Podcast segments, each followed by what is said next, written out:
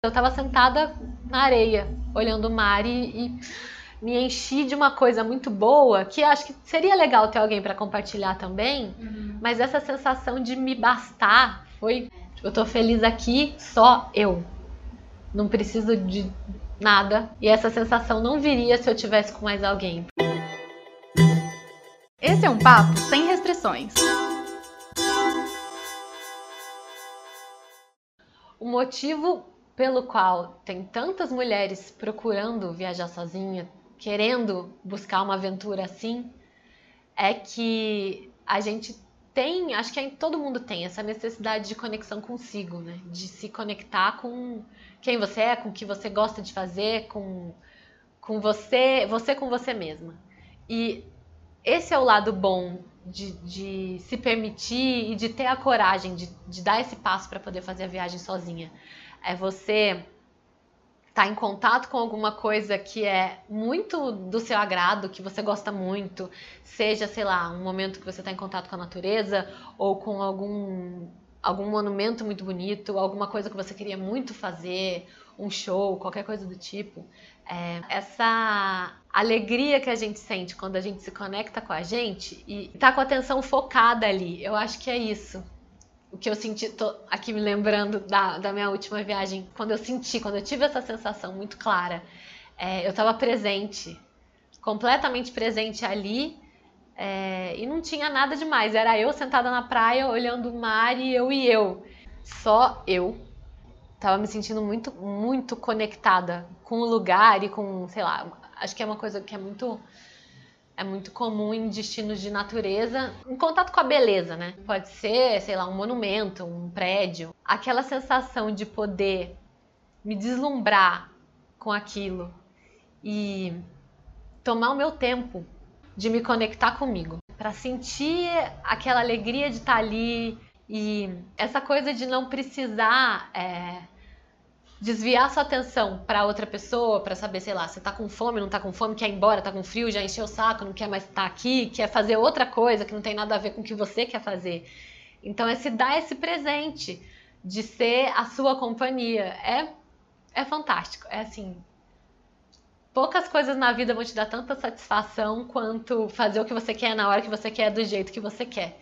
E em poucas situações você vai conseguir isso sem ser se isolando, né? Sem ser se colocando numa situação em que você tá só com você mesmo. E eu senti uma alegria que fazia muito tempo que eu não sentia, que foi muito, muito gostoso estar ali comigo.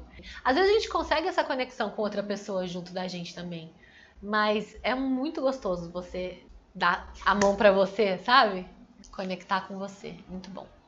E o tempo também, eu acho que às vezes você está muito envolvido numa situação, tá? Ah, vou dar um exemplo. Uma das minhas maiores companheiras de viagem, que é a minha irmã, eu gosto demais de museu também. Ela também adora. Só que ela vai parar na plaquinha e ela vai ler tudo. E às vezes eu já quero ir para outro lado, entendeu? Eu quero ver a outra coisa. Quando você tá sozinha, você não tem que negociar. Mas aí entra uma coisa que é muito legal, você negocia com você. Então é um processo muito profundo de autoconhecimento mesmo, que você começa assim, tá, mas o que eu quero agora? Eu quero ficar aqui? Será que eu quero ficar aqui? Mas será... aí você começa a ver, é... aparecem muitas coisas de autocuidado e de são diálogos, você vai começar a falar muito com você mesma. Se você for igual a eu, meio maluquinha, você começa a falar sozinho em voz alta, o que é meio, meio estranho, mas acontece. Mas é muito legal, é muito gostoso isso, essa sensação de estar com você, de se conectar com você, de se dar o presente de fazer o que você quer na hora que você quer, do jeito que você quer.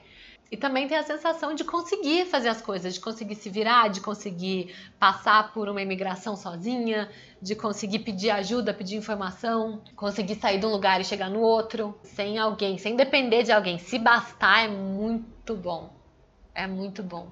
E é necessário assim, não é uma coisa de eu me basto porque eu me basto, eu quero ficar sozinha pro resto da vida e ninguém ninguém me compreende ou ninguém é bom o suficiente para ficar comigo. Não é sobre isso. É quando a gente se melhora e se entende e a gente cresce, amadurece para estar tá nas outras relações de um jeito muito, muito mais legal, mais honesto mais certeiro, eu acho, talvez. Porque você, você sabe o que você quer, o que você gosta, então você sabe se comunicar um pouco melhor na hora que você se entende, sabe? Essas coisas são muito profundas. Então, acho que tem esse medo que é muito legítimo, é essa palavra. O medo de estar insegura, insegura a segurança mesmo, né? Eu tô tentando achar outra palavra para falar da, dessa segurança. O medo da violência. O medo da violência é muito legítimo, mas eu acho que o que assusta mesmo é esse medo do desconhecido quando o desconhecido é você. Isso que é esquisito. É, você não ter alguém com quem trocar e você ter que trocar com você pode ser uma viagem não muito legal se você não estiver preparado, né? Porque quando você sai do que, do que é padrão, do que você está acostumado a fazer, você pensa, porque a gente faz tudo tão no automático, tão no automático, que a gente não pensa. Então, quando a gente tem que atravessar a rua e não sabe exatamente como é que faz isso, que é uma coisa tão, tão básica, quando você tem que ir fazer uma compra de, de comida e você não sabe como fazer, você se obriga a pensar. E é de novo, você se obriga a estar presente. Você tá ali, você tem que estar ali. Se você não estiver ali, você vai, sei lá, você vai cometer alguma gafe, algum erro, ou não vai conseguir o que você quer. Então, é muito isso. É uma viagem para dentro, total. Ah, vou dar um exemplo. É, você foi falando da moça que transpareceu maravilhosa no ensaio, mas que na realidade por dentro estava assustadíssima. Eu passei um, uma coisa muito parecida com isso quando eu fui fazer mergulho de cilindro, nunca tinha feito. E eu tinha muita, muita, muita vontade de fazer, mas eu a infância, uma boa parte da minha infância eu sofri com asma e bronquite. E aí o som do cilindro assim, o som fica muito amplificado quando você tá dentro da água, né? Então, pensar naquele som. Só que a minha vontade de fazer era maior, a minha vontade de estar ali era maior. E eu fui, eu fui morrendo de medo, eu tremia. Eu entrei na água antes de botar o, o respirador na boca e mergulhar. Eu entrei na água, o instrutor estava na minha frente minha, minha boca fazia assim, e não, tá, não era a água que estava fria, era eu que estava apavorada. Mas assim, é lógico, a gente tem que saber o limite, né? Uhum. Se eu tivesse à beira de ter realmente um ataque de pânico, por exemplo, eu tenho que saber que até aqui é incentivo, daqui para frente é maltratar. Você maltratar você mesmo não vale, não. Mas eu entendi que o medo era um medo de uma coisa que não era real. Eu tava com, eu tava com medo de um negócio, de sentir uma sensação que eu tinha sentido na infância. Tem anos, anos, anos, anos e anos que eu nunca mais tive um ataque de bronquite sério, um ataque de asma sério.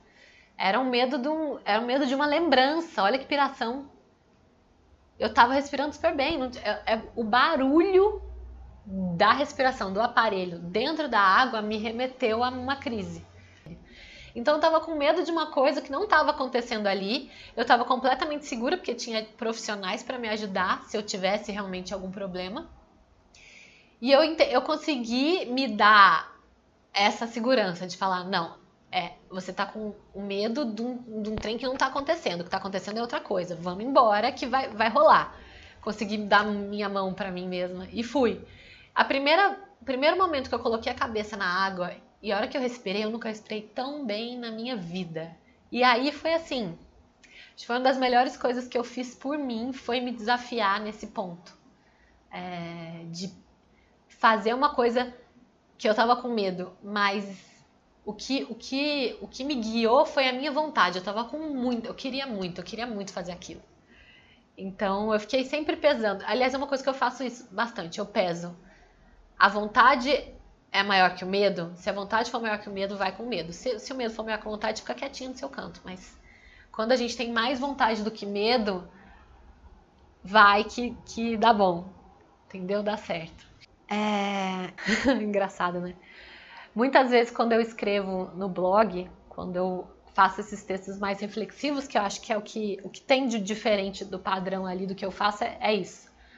Quando eu mergulho para falar sobre aquela experiência na verdade, eu estou dando conselho para mim mesma, né?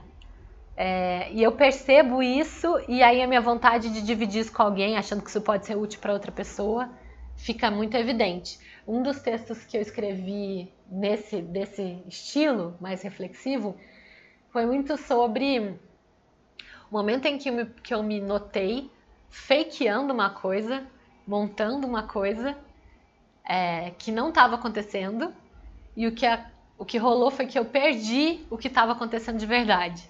Por quê? É importante tomar cuidado com a questão da validação, né? Que é como uma das coisas mais ricas e mais bonitas de viajar sozinha é conseguir estar tá presente e estar tá em contato consigo, é, tenta, é, é, tentar, é um conselho de tenta mesmo, um conselho de fique atenta para não perder tempo demais tentando provar uma coisa que talvez nem esteja acontecendo, tentando fakear um momento para postar nas redes sociais, sabe? A gente às vezes quer passar uma imagem de um momento de, de, independência, de autossuficiência, de felicidade. E tá, não é que eu não acho que é válido, sabe? Eu acho que é legal você ter imagens bonitas e, e dividir isso com as pessoas. Eu acho que é muito válido. Principalmente quem cria conteúdo, você vive disso. Então é, é saber equilibrar, porque não, não pode ter isso de ah, não, não, não faço isso, não posso, não procuro o melhor ângulo. Mas o problema é o tempo que a gente gasta, que a gente perde ali tentando fazer uma coisa perfeita, sabe? Tentando transparecer um momento muito incrível e esquecendo de viver esse momento muito incrível, principalmente se você estiver sozinha. Ah, vou dar um exemplo. Eu queria, tava num passeio de barco maravilhoso no pôr do sol e eu queria uma foto, imaginei uma foto, olhei um ângulo ali e falei assim, ali, lindo, vai ficar maravilhoso do jeito que eu quero. E aí quem, quem foi a fotógrafa da vez foi a minha mãe. Botei a minha mãe para me fotografar, a minha mãe tentando se equilibrar enquanto o barco balançava assim, e eu fazendo um tanto de pose e o sol se pondo, e o sol foi se pondo, se pondo, se pondo. A hora que eu vi o passeio tinha acabado, a minha mãe ficou ali igual uma doida tentando tirar as minhas fotos, então eu não passei aquele momento com a minha mãe. E na hora que eu fui ver a foto, a blusa tinha tirado meu cotovelo, tava sem cotovelo e o meu pé tava sujo, porque eu tirei o sapato de andar para poder andar no barco e meu pé ficou sujo. Eu falei: "Ah, quer saber? Eu vou postar, eu vou postar desse jeito para me lembrar que é, principalmente quando a gente está viajando, o tempo é muito precioso. O tempo é precioso, o tempo é precioso o tempo inteiro. Né? Ficou esquisita essa frase, mas é isso. Todo, em todos os dias que a gente vive, o tempo é precioso. E se a gente é, deixa de viver um momento para fazer um momento de mentira, para fotografar, para ter a validação dos outros, a gente não tá ali de verdade, né? A gente não, não tem aquela experiência autêntica e genuína. Teve outra. Ai, teve outra vez que isso aconteceu também. Eu acho que é até mais legal que essa que é essa mesmo, mesmo raciocínio, os conselhos que eu dou para mim mesma que eu acabo escrevendo e aí viram os posts do blog. Eu estava no avião, voltando de uma viagem de trabalho, de noite, e aí o comandante falou assim: Senhoras e senhores passageiros, vocês estão prestes a presenciar um espetáculo da natureza, a gente vai ver a lua nascendo no horizonte. E ele tinha dado permissão para as pessoas mudarem de poltrona, o avião estava bem vazio. Falou: quem tiver do lado esquerdo pode ir para lado direito para poder ver isso acontecer. E aí, assim que eu vi, e eu sendo apaixonada pela lua como eu sou, eu fiquei eufórica e fui para a janelinha e me contorcendo para tentar achar um ângulo que eu conseguisse, com o meu celular, tirar uma foto da lua. E aí tinha o reflexo da janela e a lua fica parecendo uma luz de poste quando a gente vai fotografar, principalmente a gente vai fotografar com o celular. E eu tava lá frenética, tac, tac, tac, apertando o dedo ali naquele botãozinho. E a hora que eu vi, eu falei, gente, a lua já tá metade para cima do horizonte e eu não vi. Gente, era um negócio que eu nunca tinha visto antes. Ah, porque não dá pra você saber quando tá de noite, você tá em cima do avião, você não sabe onde é o chão, onde é o céu, você não sabe o horizonte, você não entende cadê o horizonte. Até a lua começar a subir, assim, ó. E era muito espetacular. Eu não ia. Quando que eu vou ver isso de novo? Eu tô aqui tentando tirar uma foto que vai ficar uma caca, para não dizer uma merda.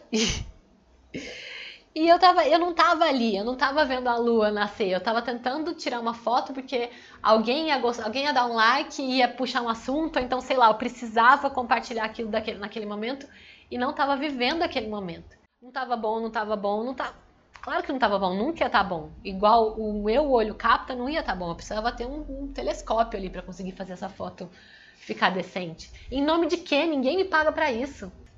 Vale mais você ter uma foto não perfeita, uma foto que represente um momento, sei lá, você estava gargalhando com a sua amiga, você tem uma foto fora de foco. Uhum. Mas se ela te, você bater o olho e lembrar daquele momento, valeu mais do que, ah, sabe? Fingir um negócio que não é, que você sabe que não é, não é natural. É, eu acho que é muito isso também.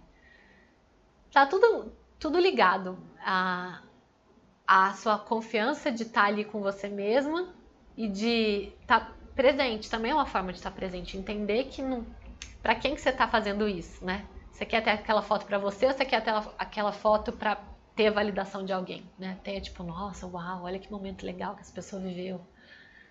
Será que viveu mesmo? Tem muito isso também da gente muitas vezes se comparar com o outro, com a vida do outro, com o que o outro escolhe expor e pensar que a gente não tem aquilo. Às vezes a gente está tentando é, provar uma coisa que a gente não é e esquecendo das coisas que a gente é, porque a gente não está presente, não está vivendo o que é para ser vivido. Tem, tem gente que fala isso, tipo, se não, não postou, não aconteceu, né? Isso acontece com a gente o dia inteiro, fica mais evidente em viagem, porque o tempo da viagem é mais curto, né? Você só tem aquele momento para estar tá ali. Mas se for pensar numa maneira mais ampla, você só tem essa vida aqui para viver. Então, se você perder tempo demais é, fakeando uns momentos para ter a validação do outro, que é justamente essa coisa que a gente quer se livrar dessa necessidade de ter validação do outro, tá tudo errado. Repensa e vamos fazer de novo, sabe? E é assim, não, não quero ser hipócrita, porque eu faço isso muitas vezes, muitas e muitas vezes. Mas é sempre lembrar, vamos fazer até um, até um limite, tá? Se eu quero tirar uma foto bonita, tentei ali duas, três vezes, não funcionou, tchau, vou viver. Entendeu?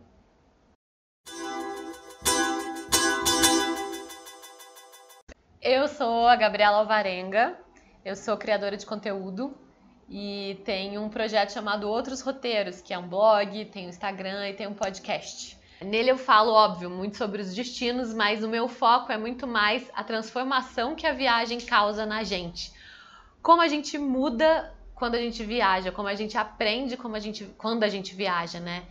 É, as lições que a gente tem saindo do nosso lugar, indo para o outro lugar, para um lugar que as coisas são diferentes, as pessoas são diferentes, e como a gente fica mais sensível, é, mais empático e como a gente se percebe no mundo